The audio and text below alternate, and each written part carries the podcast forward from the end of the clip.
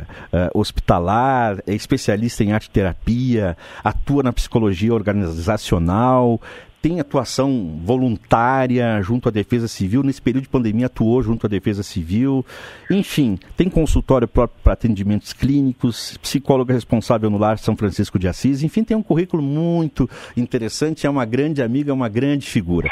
Mas antes de te colocar no ar aqui, eu queria colocar um pedacinho de uma música, Márcia, que eu tenho certeza... Ai, tô tá que eu tenho hum. certeza que tu vai gostar. Essa música se chama Mutirão de Amor. E a partir dessa música da Roberta é. Sá é que nós vamos conversar um pouquinho sobre o assunto de hoje. Vamos ouvir então Mutirão de Amor com Roberta Sá.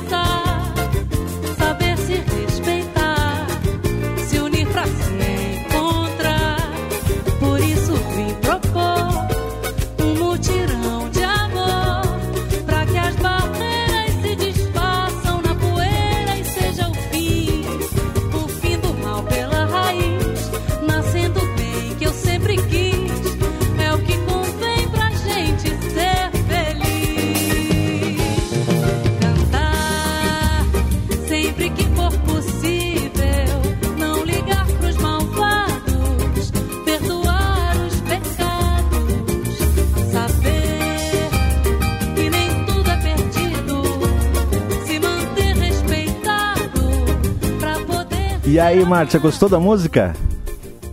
A mãe do céu!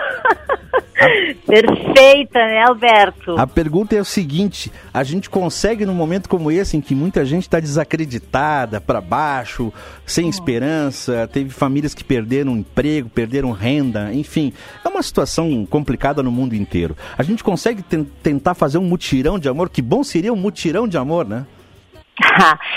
Alberto, posso te dizer que sim, uh, a gente consegue fazer mutirão de amor. Eu tenho visto coisas fantásticas acontecerem. Uh, claro, numa situação muito triste, muito trágica, que a gente jamais imaginaria passar.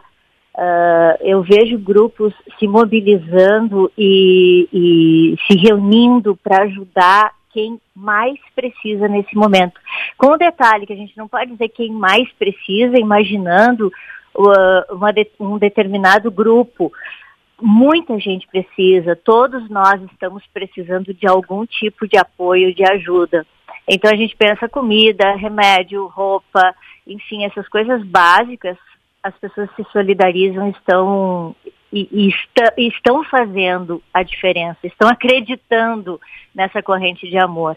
Por outro lado, muitos profissionais da área da saúde, voluntários, estão atendendo pessoas, estão apoiando pessoas uh, que estão num período de depressão violento, né? Que a gente Sim. nunca, nunca tinha, tinha visto por aí. Então eu vejo uma grande maioria, eu vejo a grande maioria das pessoas uh, mobilizadas para amenizar a dor dos que estão uh, sofrendo mais do que nós, né, em determinadas situações. Claro, Márcia, esses dias eu vi até um, um, desses, é, dessas frases de internet, alguém dizendo assim, seja gentil, porque as pessoas estão precisando é, de gentileza. E qual é a importância dos pequenos gestos num momento como esse? Quer dizer, ah, eu não posso visitar. Sim, mas eu posso ligar, eu posso mandar uma mensagem no WhatsApp, eu tenho as redes é. sociais. É, esses pequenos gestos para que a gente possa se sentir melhor num momento como esse. Exatamente, eu acho que a palavra isolamento é, ela é pesada, né, Alberto? Porque isolamento não significa tu te deixar, tu ficar quietinho na tua casa. Isolamento significa, muitas vezes, tu não pertencer, tu estar sozinho, tu não fazer parte, tu não ser querido. É, é dessa forma que a gente entende isolamento em comportamento, né? Diferente de estar sozinho, de querer estar sozinho. Então, uh, poxa, com o WhatsApp, as chamadas de vídeo, uh, esses contatos telefônicos, uh, muitas pessoas se, se comunicam por cartazes aqui no, no meu prédio, então tem um prédio na frente, em frente ao meu, e os vizinhos, mesmo sem se conhecer, se comunicam por cartazes, cartazes simples, do tipo, bom dia, vamos lá, todo mundo junto. E, poxa, uma maneira tão simples, né? Colar um papel numa janela que alguém possa ver lá do outro lado. E não dá briga, não. Uh... Não tem nenhum cartaz do tipo, baixa o som aí, para de caminhar em cima aí do, do, apartamento. Esses cartazes não aparecem também, não dá atrito. Não, tem sim, tem, tem, também tem, também tem, óbvio, né? Não é, é uma tudo... forma de comunicação também, né? Não, não sou todos, não sou sempre rosa, mas é bom, né? Um movimento, assim, nos deixa na vida real de novo. É, é verdade. Agora, assim, é, é, a gente fala, é, esse programa que chama Acredita. Nós estamos conversando uhum. com a psicóloga Márcia Dipp. É, é, uhum. importante a gente acreditar em dias melhores, a gente poder, porque está muito difícil, né? E olha, até eu, trazendo os números, eu fiquei impressionado com os números do ano passado, Márcia, em que é, o número de, de tentativas de suicídio, de suicídio aqui em Caxias do Sul, eram números assim assustadores. E, e o que chamava atenção é que era um número, um percentual muito grande de jovens jovens, quer dizer, bateu na juventude também. Sim, sim.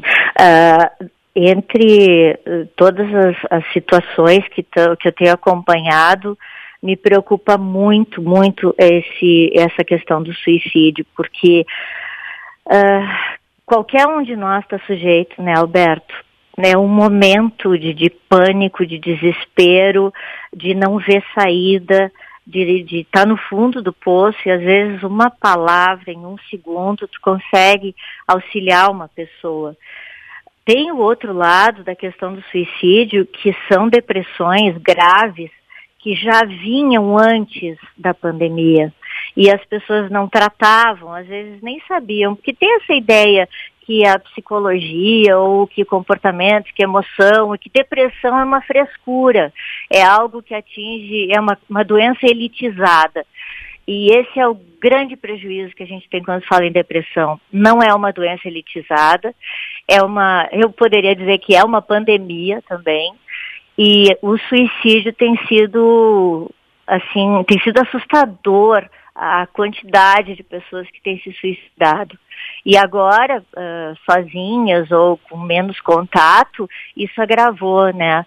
Mas é importante a gente, para não deixar as pessoas assustadas, é muito importante a gente dizer que provavelmente essas pessoas que chegaram a esse ponto, elas já não estavam bem antes, né? E existe um preconceito muito grande, né, Alberto? Muitas vezes as pessoas olham a fachada. E sabe como é fachada, cenário, né? A gente faz o cenário do jeito que a gente quer. Olham para a nossa fachada e dizem: Nossa, como assim que Fulano se suicidou? Ele tinha tudo, ela tinha tudo, é uma pessoa alegre, feliz, estava sempre bem. Só que a nossa dor emocional, ela está escondida. O coração quebrado, ele está escondido, ele não está na fachada porque a nossa cultura não permite a gente uh, contar os nossos segredos, as nossas tristezas. A gente tem que estar sempre muito bem, né, Alberto? É, parece bobagem, né, falar de si um pouquinho, desabafar. É. E é, é, nesse, nesse contexto também de pandemia que é importante encontrar alguém para desabafar, contar as coisas, ah. né, falar de si um pouquinho, mas isso ajuda. Com certeza, porque quando eu consigo uh, revelar minha dor, minha tristeza e não me preocupar com a fachada, que a fachada a gente faz para ser aceito, para se proteger, uh, para não se expor, né? É uma defesa natural que a gente tem. Mas quando a gente consegue pensar em nós mesmos e, e acreditar que a, a mesma dor que te faz sofrer, que te faz ir no fundo do poço, tu reconhecer essa dor, mostrar ela, não ter medo de mostrar a dor, de mostrar a tristeza, de mostrar o sofrimento, aí eu posso receber ajuda. Porque se eu deixar essa dor camuflada, fazer de conta que ela não existe e sofrer ela em silêncio, dificilmente eu vou conseguir receber ajuda. Que bacana. Olha, Márcio, para encerrar, é, é, eu sempre digo que é importante que, que a gente seja vamos dizer assim, útil para as pessoas, né? Que a gente converse com as pessoas, que a gente pergunte. Se a gente diz, ah, eu vou rezar por ti, reza pela pessoa, pelo amor de Deus, né? Quando a pessoa diz assim, eu vou rezar por ti, hein, cara? Então, então é. reza, né? Porque senão fica só na promessa. Mas a é gente verdade. perguntar de vez em quando como é que tu tá, hein? E aí, sumido? É. Como é que estão as hum. coisas? Que, é. perguntar como é que as pessoas. Isso a gente pode fazer através do WhatsApp, a gente pode fazer através de uma ligação, pode fazer através do. É se interessar pelas pessoas. Às vezes as pessoas estão esperando. É, é uma, uma frasezinha, uma pergunta, um oi, uma mensagem simples. É isso que, que a gente precisa. A gente não precisa de muitas coisas. A gente precisa uns dos outros. Estou certo ou estou errado, Márcia? Com certeza, né, Alberto? É, nesse momento, tudo que a gente puder fazer para amenizar a dor do outro acaba amenizando a nossa dor. Uh, o fato de, de sair, uh, obviamente, né, uh, seguindo toda a cautela, toda é a única coisa que a gente sabe que funciona, né, é, é a prevenção nesse período do Covid, mas a gente poder ajudar os outros acaba que ajuda a gente mesmo, né? Tem um senhor lá no Lar São Francisco, seu Nelson, que eu acho fantástico. Ele passa por nós, assim, todos os dias. Ele ergue o braço e diz assim, ó, vida longa! E, e eu acho que a gente tem que pensar nisso. A vida é longa. A gente já aprendeu muito com relação ao Covid, já tem um desenvolvimento fantástico, né? Com relação à, à parte clínica, medic, medicamentos, etc. E então agora vamos cuidar do emocional, que é fundamental cuidado emocional para que a nossa imunidade se mantenha elevada. E auxiliar os outros, ajudar os outros. Ah, eu, eu, eu não sei, Alberto, para mim é a receita, né? Para mim é, é a saída para tudo isso. Ajudar os outros e sair de um centro de dor, de vitimismo. Uh, então, acho que quando a gente puder ajudar, eu acho que é sempre muito bom. Isso fortalece a nossa imunidade, hein? Como é, que, como é que diz o senhor lá do Lar da Velhice? Como é que é o nome dele, Márcia? É o seu Nelson. E Ele diz é aí de novo, repete aí. Ele sempre fala, passa por nós e vida longa. Vida longa, isso vai ser então grito de guerra aqui, ó. Vida longa, vida longa. Ele é muito querido. Bom, todos os idosos lá do Lar São Francisco, a equipe, são fantásticos e a gente tenta manter lá dentro, né, um, um ambiente menos. Uh, como é que eu posso dizer, tóxico, né? Porque eles não podem receber visitas, uh, e aí a coisa fica mais distante ainda, né? Isso é verdade. Uh, mas tem sido muito bacana o trabalho, tem sido muito legal e a gente tem conseguido bons resultados. Tá bom, Márcia Dip, psicóloga, especialista em arte terapia, é autodidata em estudos atuais, é, enfim, essa mulher é uma estudiosa e uma atleta também, né? Um outro, Ai, um outro domingo a gente vai contar as tuas peraltices de atleta aí, porque é uma das é atleta essa mulher aí, tem uma história muito bacana. Obrigado hum. pela tua generosidade, pela tua disponibilidade num domingo de manhã conversar com a gente sobre esses assuntos e vida longa, é isso, né, Márcia? Já, vida já, longa, já prepara a música aqui longa. de entrada aí, Cláudio. Vida longa, Márcia! Vida longa, vamos acreditar, feliz Páscoa para todo mundo. E bah, ganhei meu presente, Alberto, te escutar aí na rádio, ter a tua voz de novo, fazendo e cumprindo tua missão, né? Parabéns, querido. Vamos lá. Obrigado. E, e, obrigado por ser disponível também de colocar teus conhecimentos, compartilhar os teus conhecimentos de psicologia com, com todo mundo aí. Depois nas redes sociais a gente coloca teu telefone para contato. Um abraço, Márcia. Bom domingo, Ai, feliz querido, Páscoa. Um abração, feliz Páscoa. Beijo para todo mundo. Essa é a Márcia Dipp, psicóloga, é uma figuraça, né? Tem uma história de vida muito bacana.